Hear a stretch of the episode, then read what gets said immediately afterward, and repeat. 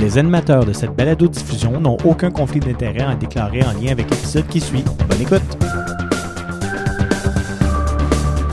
Bienvenue au Pharmascope. Bonjour tout le monde, bienvenue à ce nouvel épisode du Pharmascope. Je m'appelle Nicolas Dugré, je suis pharmacien au CIUS du nord de l'île de Montréal. Bonjour tout le monde, Sébastien Dupuis, pharmacien au CIUS du nord de l'île de Montréal à l'hôpital Sacré-Cœur. Et bonjour, moi c'est Isabelle Hébert, je suis médecin de famille au GMFU Sacré-Cœur. Comment ça va? Ça va bien. Ça va bien, ça va bien. En forme? On essaie. Ouais, ouais. J'ai mangé mes deux, trois bananes le matin, là. Ah, oh, tabarouette, ça, là. Ça, c'est des heures de travail, hein. Ça paraît pas, là, en si peu de temps, là, mais des heures et des heures de travail. Fait que oui, on va parler de potassium encore une fois aujourd'hui. Après nos épisodes sur l'hyperkaliémie, on va maintenant traiter l'hypokaliémie. Pour faire ça, bien évidemment, on a réclamé euh, le retour de notre invité, Guillaume? Allô, Guillaume? Salut! Comment ça va? Bien, vous autres? Ça va, ça va. Tu m'as l'air en pleine forme ce matin? Il faut ce qu'il faut. Je sais pas, peut-être Guillaume, là, mine de rien, ça fait quelques fois que tu viens, mais euh, ça vaut probablement la peine que tu prennes une petite seconde pour te présenter. À fait. Guillaume Rousseau, pharmacien en néphrologie et en hémodialyse et coordonnateur de l'enseignement du département de pharmacie du CIUS du nord de l'île de Montréal. Et champion familial de Laser Quest. Voilà. aïe, aïe, aïe. Fait que l'hypokaliémie. Fait que euh, c'est quand même fascinant. Sans, sans blague, là, euh, dans la préparation de l'épisode, on a évidemment fait des petites recherches, tu sais, se mettre à jour, voir la littérature. Littérature qui se veut euh, pour le moins pauvre. J'ai presque envie de dire inexistante. Ah, c'est quasiment ça. Pour vrai, c'est fascinant là, quand tu essaies de trouver des références scientifiques pour que ce soit des, des doses de potassium pour un patient ou des ci, des ça. Tu arrives généralement dans quelqu'un qui a décrit quelque chose de façon mécanistique, théorique, basée sur rien, ou au mieux deux, trois rats à qui on a fait des affaires bizarres? C'est euh, ben, triste, j'imagine. Je sais pas. On, visiblement, on fait, on sait pas exactement ce qu'on fait. Non. Je pense qu'on ça fait longtemps qu'on a accepté qu'on n'allait jamais le savoir parce qu'il n'y a pas grand monde qui sont bien intéressés. Mmh. Fait qu'on traite des chiffres, soyons honnêtes. C'est beaucoup ça. On n'aime pas ça généralement, mais ici, on fait pas mieux. Fait que sans plus tarder, le diagnostic, ben devinez quoi, hein? Un chiffre. C'est pas mal juste un chiffre. Fait qu'en bas de 3.5, ben voilà. T'es hypokaliémique. C'est réglé. Hein? C'est facile? Simple de même. Très facile.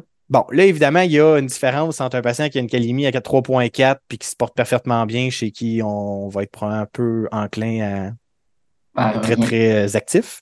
Puis, il y a les ben, je pense qu'on peut dire rare patient. En tout cas, je ne sais pas vous autres, là, mais le patient symptomatique de son hypokaliémie.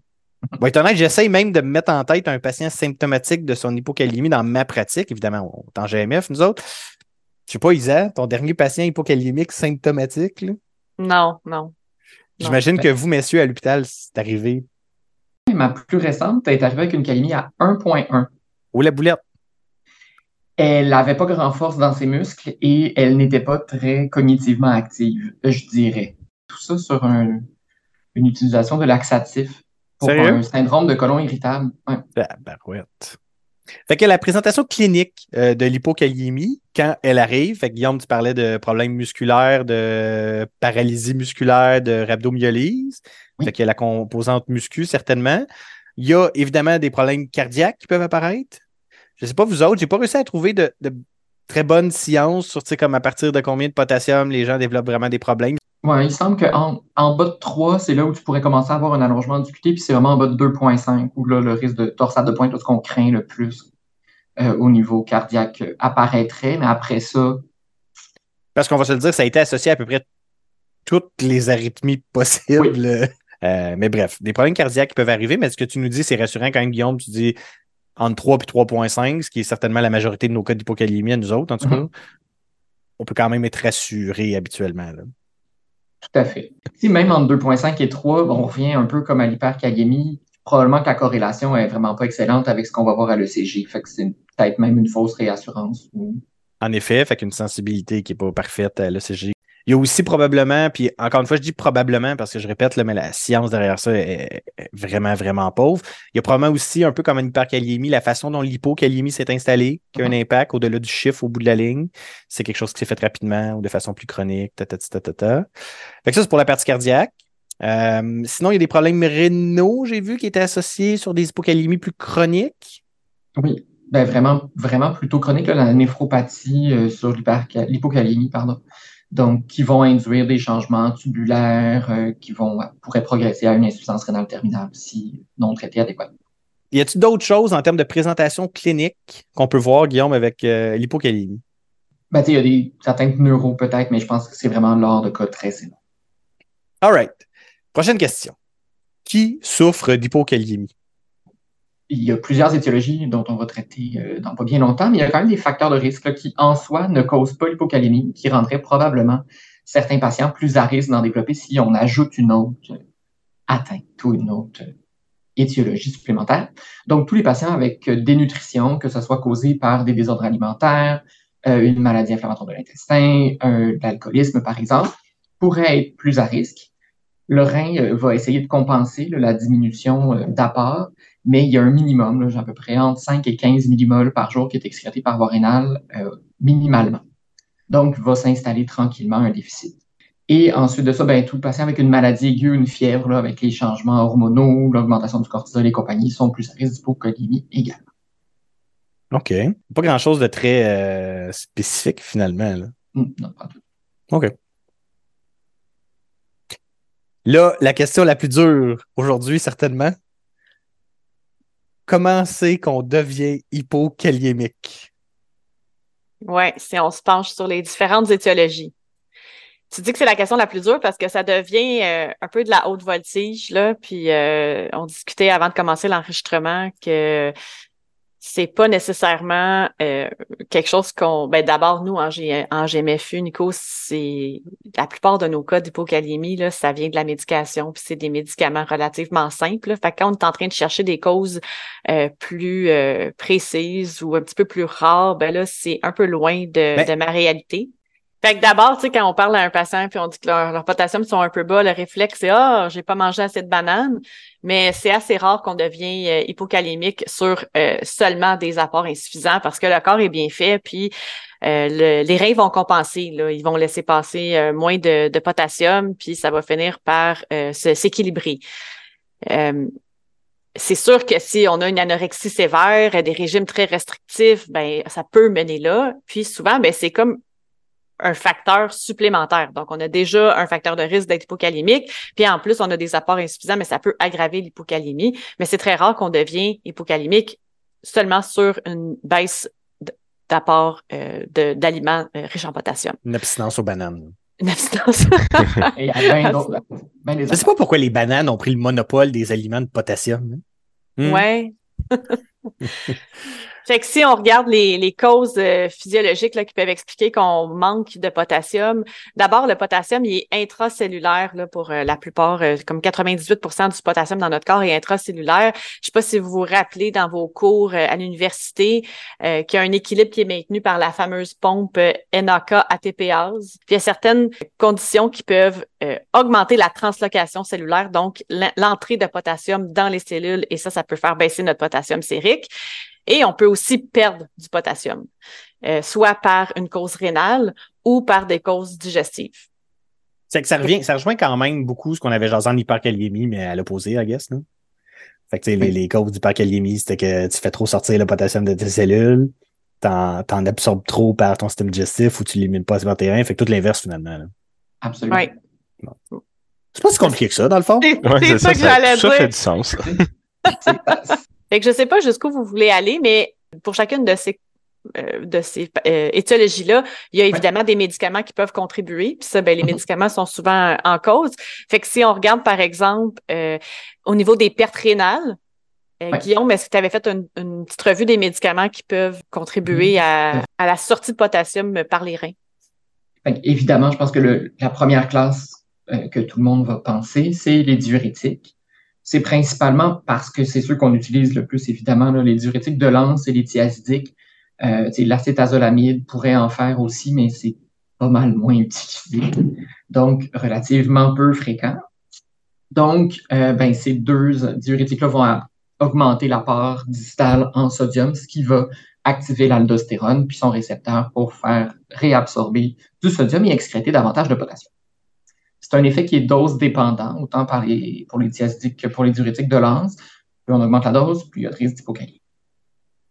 Ensuite de ça, euh, on a des antinéoplasiques qui pourraient faire aussi une augmentation des pertes rénales. On pense surtout aux platines, principalement la cisplatine. Il y en aurait d'autres, la bendamustine, l'ifosfamine. Il y a des antimicrobiens. Le plus fréquent est probablement l'amphotéricine B pour euh, ceux qui pratiquent en hôpital. Vous verrez pas ça vraiment en communautaire. Donc, qui induisent en effet un potassium wasting, donc une, une perte de potassium rénal. Puis il y aurait les pénicillines. Petit mot. Les pénicillines à haute dose sont reliées à une augmentation de la sécrétion de potassium rénal, par voie rénale. Ça reste une affaire vraiment rare. Puis je peux pas, j'ai pas revu la littérature des études observationnelles qui ont montré ça. Il y a probablement une tralée de confondants. Puis euh, finalement, il y a des médicaments qui causent ce qu'on appelle un syndrome de Fanconi, qui est une dysfonction tubulaire proximale, puis euh, qui fait une perte de potassium. On pensera surtout au ténofovir, euh, pas, le, pas la, la phénomène, le disoproxy principalement. Fait que ça fait le tour pour les médicaments qui augmentent les pertes rénales. Oui, c'est ça. Sinon, si on regarde les pathologies euh, autres là, qui peuvent euh, mener les reins à excréter plus de potassium, ben, il y a l'hyperaldostéronisme euh, qui, peut être soit primaire, secondaire ou le pseudo-hyperaldostéronisme, le fameux abus de réglisse. J'imagine que tout le monde a déjà entendu parler de ça. Je me souviens quelqu'un qui nous a déjà parlé de ça à un moment donné dans une classe à l'université. Avez-vous déjà rencontré un patient qui avait tellement abusé de la réglisse qu'il était rendu hypokaliémique? Non. Surtout que la fille, si on parle pas de la réglisse rouge Twizzlers, là. Non, non, non, non. Sinon, dans les autres causes, euh, il peut y avoir l'hypercorticisme, la maladie de Cushing, des acidoses tubulaires proximales ou distales. Là, on est vraiment dans la néphro pure. Euh, L'hypomagnésémie, on parle souvent que le magnésium et le potassium euh, sont euh, étroitement reliés, là, puis que c'est difficile de supplémenter du potassium quand on manque de magnésium. Mais c'est qu'en fait, quand on a, on, a un manque de, magnésium, on a une calurèse accrue pour compenser. C'est ça qui explique ça. On a aussi des syndromes génétiques, là, des syndromes de Little, de Barter, de Gitterman, c'est des noms que j'ai jamais entendus, fait que je peux pas vous en dire beaucoup plus, mais je pense que quand on est rendu à ces syndromes-là, on a un spécialiste à bord avec nous pour euh, nous aider. Sinon, ça, c'est les pertes rénales. Euh, on peut avoir aussi des pertes extra-rénales, donc les, les pertes qui sont souvent, le plus souvent digestives, si on a des diarrhées, mais souvent, c'est des diarrhées prolongées. Euh, évidemment, des causes médicamenteuses. Tu parlais tantôt de ton exemple de ta, ta patiente qui est arrivée hypokaliémique à 1.1 euh, avec des, laxatifs, c'est ça? Exactement. Fait, dans le fond, la principale classe de médicaments qui vont causer ça, c'est vraiment c'est nos laxatifs. Mais c'est faut le voir pas juste comme nos médicaments. Fait faut penser à, aux millions de sources de laxatifs, que ce soit des médicaments prescrits, des médicaments en vente libre, du thé, des tisanes, des remèdes minceurs. Donc, c'est garder en tête qu'il y en a dans plein d'affaires qui sont pas nécessairement prescrites et qui sont pas juste disponibles à la pharmacie. Ensuite de ça, ben, on pourrait avoir nos chélateurs de potassium, nos patients qui auraient eu une hyperkaliémie, qui se sont fait traiter avec une résine, puis que ça traîne au dossier jusqu'à ce qu'ils aient 3,2 de potassium. on n'a pas parlé au niveau digestif, par contre, aussi de, de vomissement. On a parlé de diarrhée, parlé de laxatif, mais clairement, les vomissements qui peuvent être une cause d'hypokaliémie. C'est ça. Il faut y penser aussi si on a des vomissements. Le, le, le phénomène va faire que c'est les reins qui vont compenser là, euh, en laissant passer plus de, de potassium. Donc, en réalité, c'est des pertes rénales, mais la cause est digestive. En raison d'une alcalose, puis là, nanana. Puis la diminution du chlore aussi au niveau rénal va probablement être détectée, puis augmenter la caliurèse. Juste mentionner également que, évidemment, ben, vomissement, diarrhée, ben, tout médicament pouvant donner ces effets secondaires-là de façon prolongée, évidemment. Euh, ou des médicaments qui pourraient causer des hypomagnésémies sévères, ben, pourraient par la bande causer des hypokaliémies. Mm-hmm. Sinon, les, comme perte extra-rénale, il y a aussi la dialyse péritonéale. Tout à fait. Euh, c'est un peu contre-intuitif, on s'est toujours fait dire, puis on pense tout le temps, un patient insuffisant rénal va être plutôt à risque d'hyperkaliémie. C'est bien vrai. Par contre, en dialyse péritonéale, euh, les, les dialysats qui sont utilisés pour pour, euh, par l'ultrafiltra ne contiennent pas de potassium. Donc, il y a quand même beaucoup de potassium qui passe euh, par la membrane du péritoine puis qui vont se retrouver dans le dialyse ensuite. OK. Puis sinon, comme cause externale, il y avait aussi les brûlures. Là, quand on a des, des brûlures grande surface, les grands brûlés, euh, on peut avoir des pertes de potassium. Il y a même la, sudation, en fait. là, on parle de sudation importante, là, évidemment. Tu sais, des gens qui font des activités physiques vraiment de, de, de longue haleine là, et d'autres intensités. Là. Quand on perd Hum. plusieurs, plusieurs litres de sueur dans une journée, ça peut mener littéralement à l'hypokaliémie. Assurément. Fait qu'il nous resterait la partie euh, shift intracellulaire du potassium. Là. Oui, c'est ça. Fait que ici aussi, on a quelques médicaments qui peuvent euh, causer euh, ceci. Tout à fait. Je pense qu'on peut penser à tout ce qu'on a dit dans les épisodes sur l'hyperkaliémie. Donc, tout ce qui avait comme but de faire rentrer le potassium dans la cellule. Donc, le, ben, ça pourrait faire une hypokaliémie. Donc, on peut penser à l'insuline, on peut penser aux bêta-agonistes. Euh, bon, après ça, il y a d'autres euh, trucs comme la caféine, la théophiline, etc., mais plutôt en intoxication ou à très haute. Ça te prend beaucoup de caféine, clairement. Ça, Fait que ça, c'est ce qui est décrit au niveau médicamenteux. Sinon, ben, tout ce qui est euh, alcalose métabolique ou respiratoire, euh, la réponse cellulaire euh, va être un shift intracellulaire. Sinon, il y a une, une pathologie sur laquelle j'ai lu que je, je connaissais pas, qui s'appelle la paralysie périodique hypokaliémique. C'est une condition rare qui est génétique ou euh, qui peut être acquise dans des, certaines formes d'hyperthyroïdie et qui occasionne des épisodes de paralysie flasque sur une hypokaliémie sur- qui, survient souvent post-effort physique intense ou après avoir mangé beaucoup de repas riches en, glu- en glucides. Il y a aussi le fameux syndrome de réalimentation. Donc, quand on, administre des carbohydrates, on a une sécrétion euh, d'insuline endogène. Puis là, ben, ça peut causer euh, une hypokaliémie secondaire. Et l'hypothermie aussi peut causer une hypokaliémie par ce mécanisme-là. Fait qu'on voit ici qu'on est dans des causes plus euh, hospitalières. Là. Certainement. Mais ça fait partie euh, des différentes euh, étiologies pour expliquer l'hypokaliémie. Mais tu sais, le, le syndrome de, de réalimentation, c'est quelque chose qu'on a à anticiper quand même régulièrement là, Oui. à l'hospital. Mhm. Y a-t-il d'autres choses dont on n'a pas parlé en termes de cause d'hypokaliémie qu'on voulait mentionner? Ben, je peux dire qu'il y en a d'autres, là. On n'a pas, c'est pas C'est pas exhaustif. On n'a pas tout nommé. Il y en a d'autres. Mais, euh, je m'étais dit que c'était assez pour les besoins de notre épisode. tout à fait. Fait qu'on en arriverait à quoi faire chez notre patient hypokaliémique. Première chose, ben, évaluer l'étiologie parce que tout dépendra évidemment de la cause. Euh, la première chose que je dirais aussi, c'est penser un peu à votre labo. Il date de quand? Puis, y a-t-il une explication?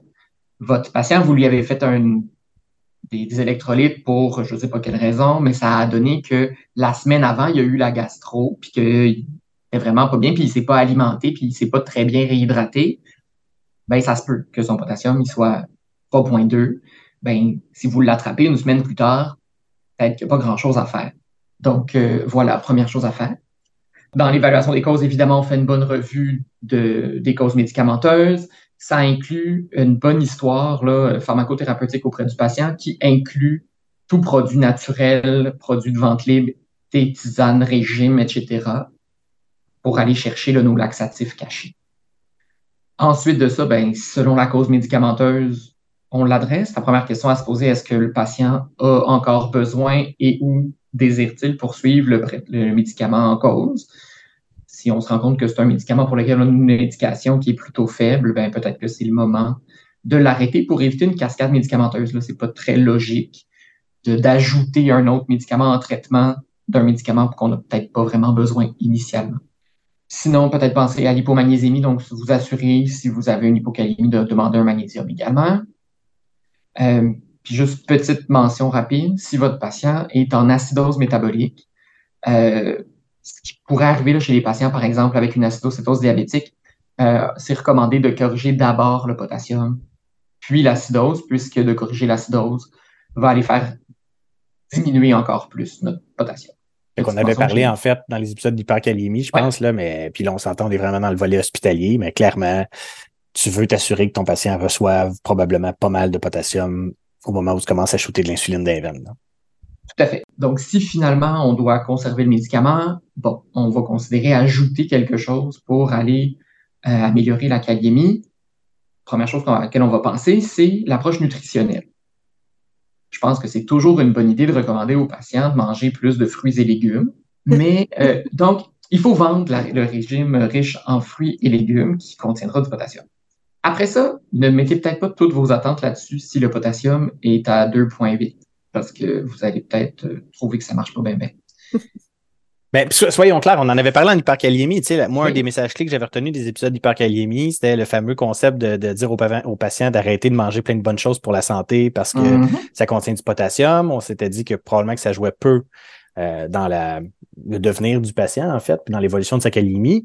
Puis, encore une fois, on n'a pas de bonne science, là, soyons clairs, mais on est ah. probablement dans le même concept un peu. Là. Traiter vraiment une hypokaliémie, ça se fera pas avec des bananes puis des abricots. Là. Non, c'est ça. Le contenu en potassium dans les aliments est trompeur. Je sais pas, là, mais tu sais, ce que je veux dire par là, c'est que si on regarde purement le nombre de milli-équivalents de potassium dans tel ou tel aliment, le, je pense que intuitivement, on pourrait mettre en comparaison avec ce qu'on donne en pilule, mais ne mhm. pas oublier que euh, c'est pas les mêmes euh, formes de potassium. L'absorption est certainement pas du tout la même. Puis c'est pas parce que ta banane contient 8 mm de potassium que si tu prends trois bananes, c'est comme si tu avais pris un euh, KCl 20 mec. Non, c'est ça. C'est pas aussi facilement disponible, rapidement absorbé, puis ça va induire une sécrétion d'insuline. Il y, a bien d'autres affaires qui vont découler de la prise dans l'alimentation. Fait peu d'espoir sur le manger, mais si ça permet de donner un conseil à un patient finalement de manger mieux, ben pourquoi pas? Saisissons toutes nos opportunités. All right. Mais des fois, c'est les patients, par exemple, insuffisants rénaux, qui se sont fait dire, tu sais, mange plus de potassium. Puis là, ben, je pense que c'est le, moment de remettre les pendules à l'heure. Ensuite, la chose à faire, ben, avant d'ajouter un médicament, je pense que ça vaut la peine de réévaluer la thérapie actuelle. Donc, si on a un patient qui, par exemple, a un diurétique, mais qu'il s'adonne à aussi avoir un IECA ou un ARA, ben, peut-être que la première chose à faire, si la tension et la créatinine le permet, c'est peut-être d'optimiser ça ben, l'IECA ou la bien sûr. Donc, pour éviter d'ajouter un médicament, on peut utiliser les médicaments déjà à bord. Clairement, Isa, je ne sais pas ton expérience, mais j'ai l'impression que nos patients à nous, la, j'ai goût de dire la majorité, là, je n'ai pas, pas fait de chiffres, là, mais j'ai l'impression que la majorité de nos patients ont réussi à les gérer justement en travaillant plus avec la médication qu'ils ont à bord, euh, en changeant les antihypertenseurs, les augmentant, les diminuants, qu'en traitant vraiment l'hypocalémie. Oui, des fois, il y, a, certaines situations où il faut garder nos, agents, puis on finit par ajouter, mais la plupart du temps, on fait des modifications de traitement au lieu mhm. d'ajouter. je pense qu'il faut voir le supplément de potassium comme pas mal notre dernière ligne de traitement parce qu'il n'y a pas d'avantage ajouté que, que de fournir du potassium, c'est tout. Euh, l'autre chose qu'on peut faire avec la médication euh, avant les suppléments de potassium, c'est peut-être de considérer l'ajout euh, d'un antagoniste des récepteurs minéralocorticoïdes, par exemple la spironolactone ou d'autres diurétiques épargneurs de potassium. Donc, c'est peut-être chez les patients soit hypertendus ou avec de l'insuffisance cardiaque où on pourrait peut-être recommander l'utilisation de ces agents-là d'abord. Ça s'est perdu, hein, les diurétiques épargneurs de potassium? Oui. Vous vous souvenez quand on a gradué, c'était quand même quelque chose de commun, là. Moi, j'en passais beaucoup à la pharmacie. Je dirais que je, me souviens même pas la dernière fois que j'ai vu un patient, en fait, là, recevoir une fameuse combinaison de HTZ triamterène. C'est beaucoup plus rare. L'amyloride, c'est encore moins utilisé. Je pourrais pas expliquer pourquoi. C'est pas, hein? assez de mode, on dirait. Mais c'est sûr qu'en effro, j'en vois davantage. Mais euh, à garder en tête, peut-être que ça vaut la peine, en effet, d'ajouter ça. Surtout si on a déjà un autre diurétique, par exemple thiazidique. Dernière chose, euh, évidemment, c'est ben, les suppléments de potassium. Et c'est là où la littérature, mon Dieu, fait défaut. Parce que et moi et Nicolas avons euh, travaillé fort à chercher des données pour euh, les doses à donner, les durées, puis l'impact réel que ça aura. Et euh, nos recherches ont fait chou. Hmm. Il y a des gens qui ont inventé des espèces de calculs mathématiques, d'affaires, de patentes à gosse. mais ils se sont cassés le basic pas mal pour rien. En même temps, on peut comprendre qu'en fonction du processus qui a mené à ton hypokaliémie, il y a une énorme différence on peut attendre sur combien de potassium tu vas avoir besoin pour la, la réguler. Parce que clairement, c'est un problème de shift intracellulaire c'est pas que tu manques de potassium, ton enjeu, ça veut dire. C'est juste qu'il est caché, hein? On se rappelle de notre, euh, notre, expression l'autre fois. Fait qu'il a été caché dans les cellules. Fait que clairement, la bonne solution, selon ce qui est en train de se passer chez ton patient, euh, c'est probablement de le trouver et euh, de le sortir de là. Voilà. Tu sais, ces patients-là, on peut s'imaginer que ça leur prendra pas en général les grosses doses de potassium versus ton patient qui fait juste éliminer son potassium de façon excessive par les reins sans arrêt, ben, il va probablement falloir que tu y en donnes sans arrêt aussi. Là. Fait qu'on peut comprendre que c'est difficile de trouver des, conduites universelles sur une calémie à temps, combien de potassium ça prend.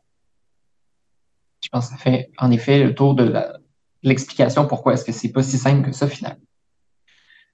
Euh, de façon générale, je dirais que les suppléments de potassium, c'est plutôt par la bouche. Il n'y a pas nécessairement de bénéfice à donner ça par voie intraveineuse, à moins que ce soit des patients qui ne puissent pas avoir d'utilisation du tube digestif, des patients en choc, des patients euh, avec une quelconque atteinte du tube digestif. Après ça, ben, il y a tous les patients chez qui le déficit, on s'attend à ce qu'ils prennent longtemps à se répléter ou qu'il c'est un processus continu qui pourrait même s'aggraver à l'initiation de d'autres traitements. Par exemple, chez nos patients là, avec euh, soit un syndrome de réalimentation ou une acidocétose diabétique ou un état hyperglycémique hyperosmolaire. Où là, on va vouloir donner des perfusions pour fournir en continu du potassium aux patients. Fait que mettons pour nos patients moyens à nous autres. Fait que le patient, il est en santé quand même, il n'est pas symptomatique de quoi que ce soit, puis il n'y a pas de problème de santé grave en cours. Il est à la maison, il est ambulatoire. On a une kaliémie à, je vais dire, 3.1. On n'a pas vraiment de place pour jouer au niveau de la médication pour une raison X, Y, Z. Euh, on donne quoi? Puis combien? Puis combien de temps? Ben, vous pouvez vous faire une petite boîte avec des doses et des fréquences et des durées, puis piger dedans. J'aime ça. mais mettons de façon générale, puis je comprends qu'on ne sera pas capable de donner une réponse, mais euh, juste pour qu'on puisse gérer nos patients quand même minimalement. pour repartir avec quelque chose de tout ça. Il y a des espèces de formules mathématiques, on répète là, par définition pleine de défauts, mais où on parle grosso modo, en tout cas tu me diras si tu as vu la même chose que moi, Guillaume, mais où on parle puis là, c'est vraiment un gros, gros, gros estimé broche à foin, mais de 100 mecs de potassium au total, pas par dose évidemment, pour augmenter le potassium sérique d'à peu près 0.25. Ouais, en point il y a, il y a une énorme imprécision là, sur ce, ce chiffre-là, mais ça donne quand même un minimum d'ordre de grandeur. Tu sais, je pense qu'on peut garder en tête 20 à 40 mecs, deux à trois fois par jour selon la sévérité de l'hypocalémie pour une durée de quelques jours. Selon le processus. Oui, il faut garder en tête que, les doses de 40 MeG vont être moins bien tolérées que les doses de 20 MeG. Donc, si vous avez un patient qui déjà au niveau GI est, au niveau gastro-intestinal est déjà un peu fragile, ben, peut-être que privilégier une dose de 20 MeG, d'en donner peut-être trois fois par jour, mais de faire une journée de plus. Pour Et là, pour le, ça, ça serait comme une espèce de bolus, si on veut, pour monter la kaliémie. Puis après ça, ben, selon le processus en cours, tu as peut-être besoin d'une dose de maintien qu'on attend à être plus faible, évidemment. Plus faible, oui. Euh, Dans les faits, mon opinion personnelle, c'est que si on en a besoin, 20 mecs est raisonnable. La place du, euh, du KCL 8 mecs. Euh, ben, je pense qu'en pratique, c'est vraiment pour les gens pas capables d'avaler le sirop ou d'avaler les très gros comprimés. Voilà.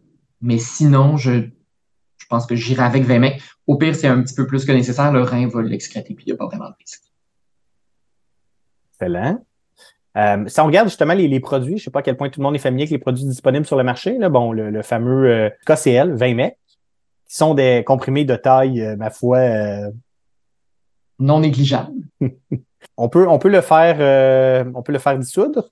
Oui, dans un petit fond d'eau. Est-ce que c'est meilleur en termes de goût à ta connaissance que le le, la suspension de KCL?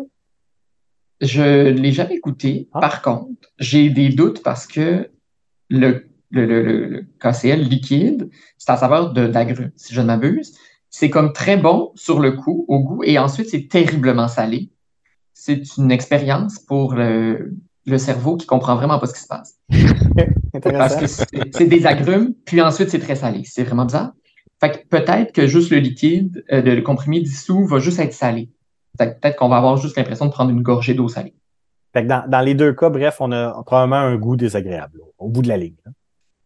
Euh, oui, notre langue va détecter le, le chlore là, et trouver que c'est très, très, très salé.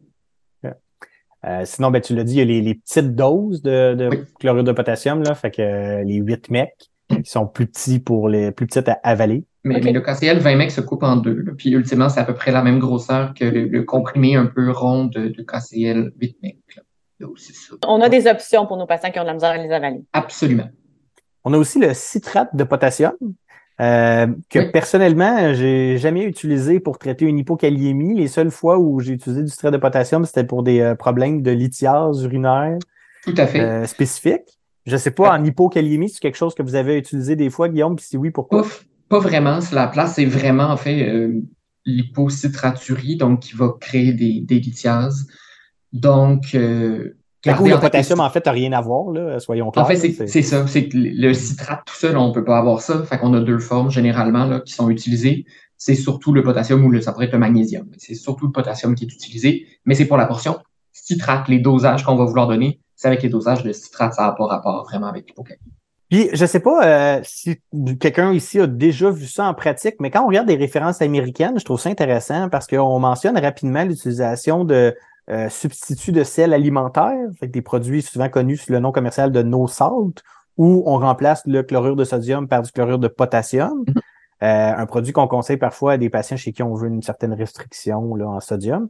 Mais euh, apparemment, puis on le sait, le coût des médicaments aux États-Unis n'a rien à voir avec le coût des médicaments ici. Fait que probablement que les coûts pour des produits comme le KCL 20 mec, 8 mec et compagnie beaucoup plus élevés là-bas. Puis on se ramasse donc à des recommandations américaines où on dit qu'on pourrait carrément utiliser le substitut de alimentaire pour ben, traiter nos, notre hypocalémie, parce que dans le fond, c'est du KCL qu'on a là-dedans. Mais fait que je sais pas si quelqu'un a déjà euh, vu. Je pense qu'au niveau économique, dans le système de santé québécois, ça fait pas de sens. Là parce qu'évidemment, ton, ton eau salt ne sera pas remboursé par ton assurance. Puis euh, les produits que j'ai regardés sur Internet étaient quand même minimalement dispendieux. Fait que je pense pas que tu fais un gain économique au Québec, mais je me demandais si quelqu'un avait déjà vu ça.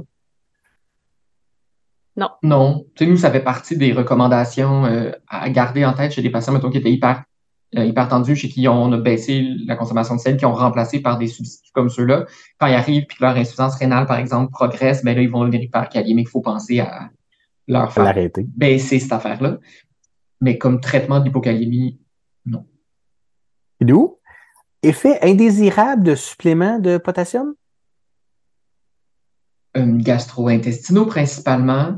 Euh, on va penser à de l'irritation gastrique. C'est recommandé de le prendre avec un repas. Par voie IV, c'est sûr que c'est irritant pour la veine, donc on va généralement limiter la quantité qu'on va donner. Si on en donne beaucoup, ben c'est aussi euh, à l'hôpital, on recommande d'avoir un moniteur cardiaque si on donne généralement plus de 20 mecs à l'heure. Okidou. Est-ce qu'il y avait quoi que ce soit d'autre qu'on voulait mentionner sur l'hypocalémie? Euh, moi, oui, je viens de réaliser que j'ai oublié quelque chose tout à l'heure dans les suppléments.